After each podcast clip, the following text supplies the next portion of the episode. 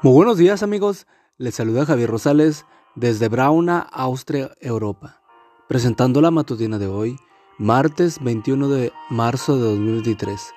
La matutina de jóvenes ya por título, ¿qué tiene de malo? La cita bíblica nos dice, pido en mi oración que Dios les dé sabiduría y entendimiento para que sepan escoger siempre lo mejor. Filipenses 1, 10.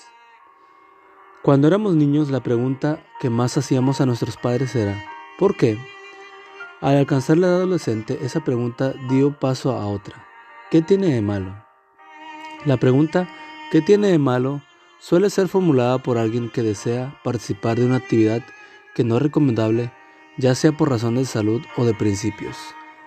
¿Qué tiene de malo ir a una discoteca? ¿Qué tiene de malo tomar un par de cervezas? ¿Qué tiene de malo que una parejita de novios que se aman tenga relaciones sexuales? El problema con estas preguntas es que desvían el foco de la atención hacia el lado equivocado, que debería motivar la conducta de un joven cristiano. La respuesta está en nuestro texto de hoy.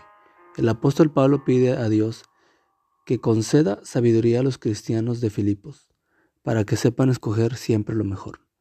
Lo que nos está diciendo el apóstol es que la motivación correcta de nuestras acciones va más allá de tan solo evitar lo malo, consiste en hacer lo bueno. Según este razonamiento, la pregunta que tenemos que hacernos a la hora de decidir si participamos o no de la actividad no es ¿qué hay de malo en eso? Está más bien ¿qué hay de bueno? El fabricante de cervezas quiere que los jóvenes se pregunten ¿qué tiene de malo? También el dueño de la clínica de abortos y el prostíbulo estos mercenarios del vicio y la inmoralidad saben que siempre se podrá encontrar mil excusas para justificar lo malo, pero el joven cristiano no tiene por qué moverse en esa arena movediza. A la hora de decidir si le conviene involucrarse, el joven cristiano se pregunta, ¿en qué me beneficia esta actividad? ¿Me edificará? En otras palabras, ¿qué tiene de bueno?